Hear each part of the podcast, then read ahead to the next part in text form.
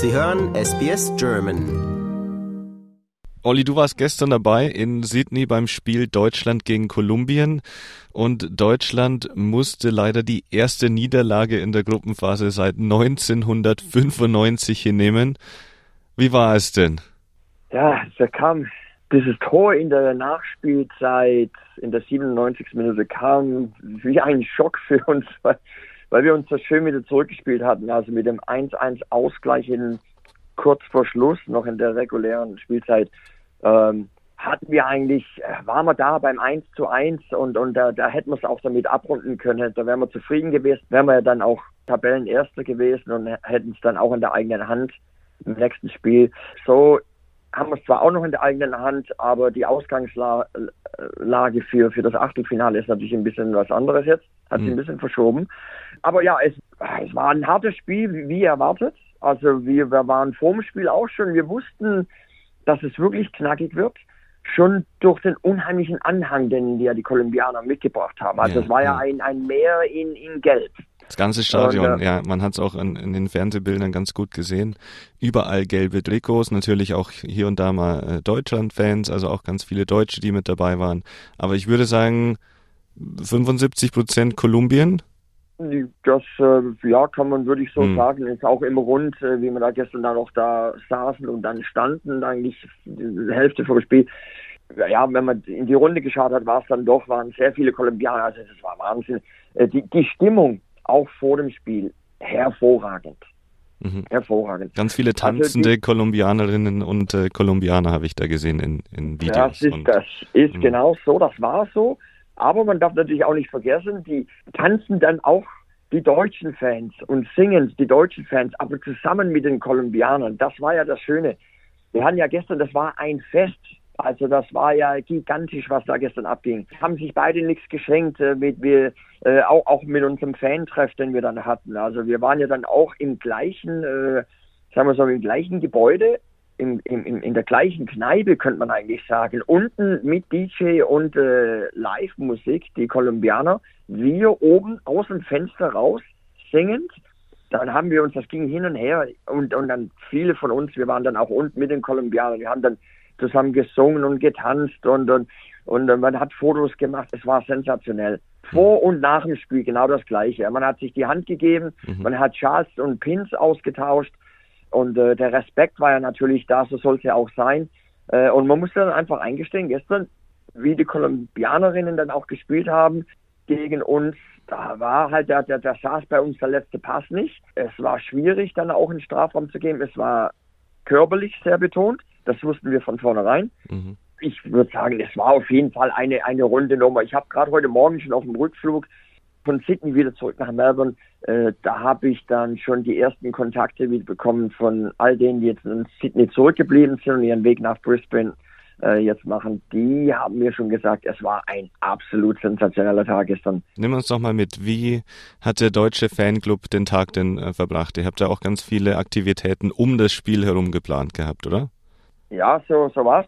Wir hatten beim, also am Samstag war es ja so, ich bin am Samstag angekommen und da war es dann so, dass wir dann mit einer Fähre früher morgen schon Richtung Watsons Bay und äh, da dann so, so einen Aufenthalt hatten, war super, war dann auch exklusiv gechartert, waren ja nur deutsche Fans auf der Fähre und dann ging es dann direkt raus, Watsons Bay, runter von der Fähre, dann haben wir da ein bisschen Zeit verbracht und dann ging es dann mit dem Bus weiter Richtung äh, Bondi Beach. Mhm. Da habe ich auch viele Fans, die sind dann in die Blue Mountains, haben sich das angeguckt. Also hat ja jeder da auch so ein bisschen sein eigenes Programm ein bisschen mhm. gemacht, wenn man dann auch in dieser Ecke ist, also in Sydney dann die Zeit verbringt. Ja, und dann am Sonntag war es dann schon so, äh, dass wir eigentlich, dass jeder so sein eigenes Ding gemacht hat, ein bisschen bummeln durch die Stadt, mhm. Mittagessen und wir dann auch gesagt haben, wir treffen uns am Nachmittag um drei Uhr dann im, im Pub, also im, in, in der Kneipe. Und da ging es dann richtig los. Mhm. Auch, ich muss auch noch sagen, dass natürlich wir am Samstagabend in der Fanzone waren, beim Fanfestival. Da haben wir viele Fans des Fanclubs getroffen und wir haben dann alle zusammen das super Spiel angeschaut, äh, Brasilien gegen Frankreich und da waren ja auch, also das war ja, da konnte ja keiner mehr rein. Also wir waren ja Full Capacity, wie man hier schon schön sagt. Mhm. Da konnte keiner mehr rein und, äh, und wir haben das Spiel geguckt und da waren ja so viele Brasilianer und, und, mhm. und auch französische Fans und mittendrin der deutsche Fanclub und wir haben uns das Spiel dort angeguckt. Also es war auch, war auch. Mhm. Also Sydney, war super. Sydney auch komplett im, im Fußballfieber aktuell. Sieht's überall, ne? Mhm. Überall, ja, nicht nur Sydney, auch in Melbourne und Brisbane und natürlich auch Adelaide und Perth, die natürlich im Fußballwahnsinn zurzeit alle äh, stecken. Sag mal, du hast ja mit äh, ganz vielen deutschen Fans jetzt auch äh, sprechen können am Wochenende. Was ist so ja. der erste Eindruck? Wie nehmen die äh, die Kultur wahr? Wie nehmen die die Natur wahr und und alles so auf unserem Kontinenten? Ah, es ja, haben eine unheimlich gute Zeit. Es war schon sehr interessant, in, erst in Melbourne zu landen.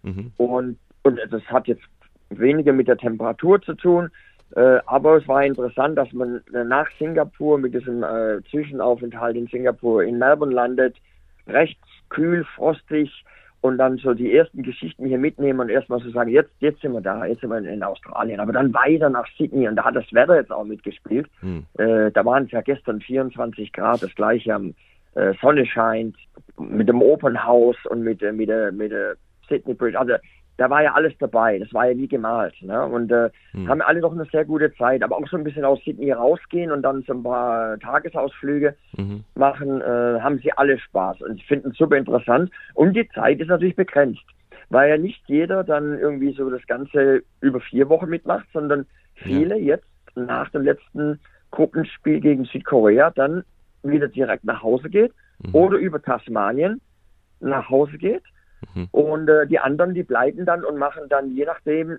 Melbourne, Adelaide und dann die Restgeschichte über Sydney, wo wir doch hoffen, dass wir das bis zum Schluss äh, noch mitmachen und mhm. mit dabei sind.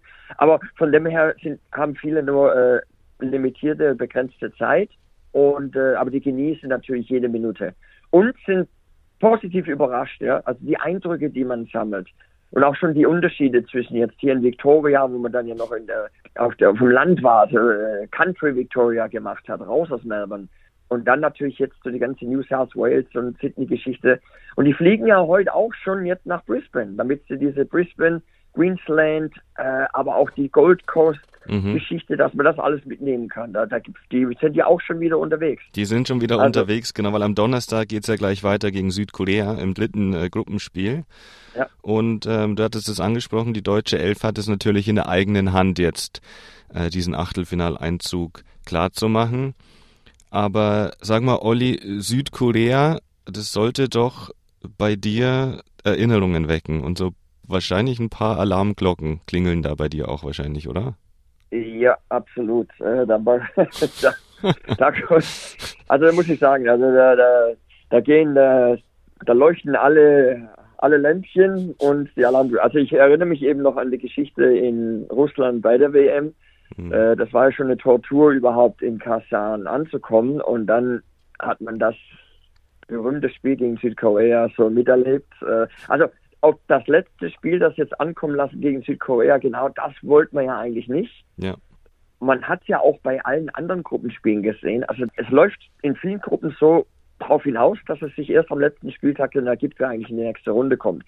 Es gab einige Überraschungen und ich hoffe eben, dass wir es trotzdem äh, durchziehen und zumindest das Resultat äh, mit einem Sieg dann so besiegt, dass wir uns nachher auch dann im Achtelfinale dann wiedersehen. Aber das darauf ankommen zu lassen, das haben wir uns natürlich anders vorgestellt. Ja.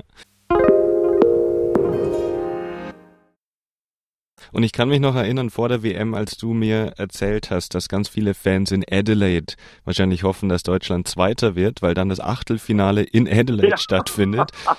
Und jetzt sind die Deutschen auf dem besten Weg, nach Adelaide äh, zu gehen, um, ja. um da das Achtelfinale zu spielen und eben nicht wieder zurück nach Melbourne zu kommen. Aber das wäre wahrscheinlich auch für die deutschen Fans, die hier vier Wochen bleiben, wahrscheinlich auch eine schöne Geschichte, dann auch Adelaide noch mitzunehmen, oder? Ja, ich grüße alle unsere Freunde in Adelaide, äh, weil es schaut ja wirklich so aus. Also ich habe ja nicht das Gefühl, dass die Kolumbianerinnen sich das nehmen lassen. Also ich, so wie die jetzt die letzten zwei Spiele sich präsentiert haben und da war ja so viel Feuer drin und mit dem Anhang, hm glaube ich einfach nicht, dass die sich jetzt da noch vom ersten Platz äh, nochmal stoßen lassen. Also das wäre wär, wär ja schon unglaublich. Äh, ich glaube, die ziehen das wirklich durch, fokussiert. Hm. Ja, und das würde dann heißen, dass wenn die deutsche Elf dann äh, sich qualifiziert fürs Achtelfinale. Dann würde man tatsächlich nach Adelaide gehen. Freut mich für alle dort, äh, weil die bisher natürlich die Möglichkeit nicht hatten. Äh, und und da, da ist ja natürlich äh, mit dem Anhang, es ziehen ja alle mit, aber wir haben ja auch mit unserer deutschen Community dann in, äh, in Adelaide vor Ort, äh, naja, auch da, eine riesen Community, die freuen sich äh, natürlich. Riesen Community, da habe ich ja keine Bedenken. Also die werden natürlich unsere Mädels dann auch äh, anfeuern. Aber mhm. das Spiel gegen Südkorea müssen wir natürlich erstmal noch gewinnen. Natürlich, da muss natürlich mindestens ein Unentschieden her. Damit mindestens, man, ja. mindestens ein Unentschieden, damit man einziehen kann. Und ähm, apropos Unentschieden und Sieg und Weiterkommen, ums Weiterkommen geht es nämlich auch heute für die Matildas im Spiel gegen Kanada. Und äh, Kapitän Sam Kerr, die hat sich zum Glück wieder fit gemeldet, nachdem sie ja die ersten zwei Spiele wegen einer Wadenverletzung verpasst hat. Was wird das für ein Spiel, Olli? Also Australien muss ja gewinnen. Unheimlicher Druck. Da liegen doch die Nerven blank. Also gestern hatten wir es gesehen mit Neuseeland als Gastgeber dann doch auszuscheiden, nachdem man das erste Spiel gegen Norwegen gewonnen hat. Und jetzt ist es eben genau das Gleiche für die Matildas. Das erste Spiel gewonnen, das war sehr wichtig. Ja, und das zweite Spiel haben wir alle gesehen gegen Nigeria. Da kann man verlieren. Die waren robust, die waren stark, aber da hat auch etwas gefehlt. Und was gefehlt hat, da erhofft man sich, dass es eben heute Abend da ist, von drin Sam Kerr. Hoffentlich wird sie wirklich spielen. Man hat es gesagt, man hat es gelesen. Mhm. Es wird erwartet, dass sie heute Abend aufläuft. Und das würde dem Ganzen natürlich einen Schub geben. Volle Hütte natürlich heute Abend wieder, aber das ist ein unheimlicher Druck. Und die Kanadierinnen wissen natürlich, man kann erst mal warten, man lässt die Matildas kommen mhm. und das spielt natürlich denen ein bisschen in die Karten, aber, aber, aber es wird ein riesen Spiel heute Abend. Also das, das, das ist eben so do or die, wie man sagt, und, und die haben ja eigentlich jetzt schon ihre äh, Knockout. Genau, äh, das fängt jetzt schon an. Genau, ja. jetzt geht's nur noch darum, äh, weiterzukommen und zu gewinnen. Und äh, wir drücken natürlich die Daumen, damit dann der, der Achtelfinaleinzug auch gelingt, weil es natürlich schon schade wäre, wenn beide Gastgeberinnen schon in der Vorrunde ausscheiden, oder? Weil Neuseeland hat es ja leider nicht geschafft. Das wäre sehr schade. Also so gern ich natürlich auch, wie sagen wir, wir haben ja alle auch unsere kanadischen Freunde. Es ist nur so, wirklich, ich denke als Gastgeber und für Australien, da Neuseeland jetzt auch schon raus ist, und für uns in Australien lebend wollen wir es natürlich sehen, dass die Matildas sich heute Abend dann doch noch in die nächste Runde spielen. Hm. Und äh, aber es wird es wird schwierig. Es wird ein unheimlich spannendes Spiel heute Abend. Also, äh, aber wir drücken die Daumen ja. und hoffen, dass es klappt. Kommen wir doch noch auf die Schweiz zu sprechen. Du hast ja, ja auch die äh, Schweiz ja, die Familie in der Schweiz und bist da auch äh, verbunden natürlich mit der Schweiz und wir drücken auch die Daumen. Und äh, es hat geklappt. Äh, die Schweiz ist Gruppensieger und im Achtelfinale. Die haben noch kein Tor kassiert. Ja, 2 zu 0.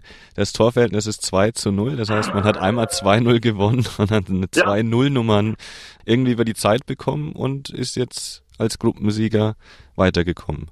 Die Null steht und, äh, und naja, und äh, wenn das so weitergeht, dann kann man sich ja noch einiges erhoffen. Wir freuen uns super für die Schweiz, dass sie sich in die nächste Runde gespielt haben. Und äh, ja, und das ist natürlich interessant mit den Paarungen, die sich da jetzt noch ergeben. Ähm, da, da kann man noch einiges erwarten. Also ich würde sagen, die Schweiz ist noch nicht fertig. Das könnte so die Überraschung sein. Mal schauen, wie tief mhm. sie sich im Turnier spielen. Aber äh, ja, wir freuen uns. Äh, das, äh, das ist wirklich schön, das zu sehen. Da warten aber jetzt wahrscheinlich auch Hochkaräter. Japan oder Spanien ja. warten da im Achtelfinale auf die Schweiz. Für alle. Für alle. Also ist noch mhm. interessant, das hat natürlich ähm, in jeder Gruppe äh, finden noch Spiele statt. Die USA gegen Portugal. Unsere Mädels, unsere deutschen Mädels wissen ja auch nicht, was hm. noch wartet. Also es könnte Brasilien, Frankreich oder Jamaika sein. Hm. Da ist ja auch noch alles offen. Äh, also genauso ist es jetzt für die Schweiz. Die, die lehnt sich jetzt mal alle zurück. Die Mädels schauen genau hin, äh, wer der nächste Gegner ist. Aber als Gruppenerster entgeht man vielleicht dem äh, Gegner Spanien und äh, dann muss man sich dann eben mit der anderen Nummer dann durch. Also mhm. es ist noch alles offen, aber sich einfach mal jetzt auch in die nächste Runde spielen, Achtelfinale mit der Schweiz, tolle Geschichte. Wie äh, Per Mertesacker mal nach dem Spiel gesagt hat, in der K.O.-Phase, da warten keine Karnevalsvereine. Richtig? Ja, so ist es, ne? So ist es. Vielen Dank, Olli, für dieses Gespräch und dass du dir Zeit genommen hast, äh, zu berichten, was in Sydney gestern beim Deutschlandspiel alles geboten war. Danke dir, Olli. Alles klar, danke, schönen Tag noch. Lust auf weitere Interviews und Geschichten? Uns gibt's auf allen großen Podcast-Plattformen wie Apple, Google und Spotify.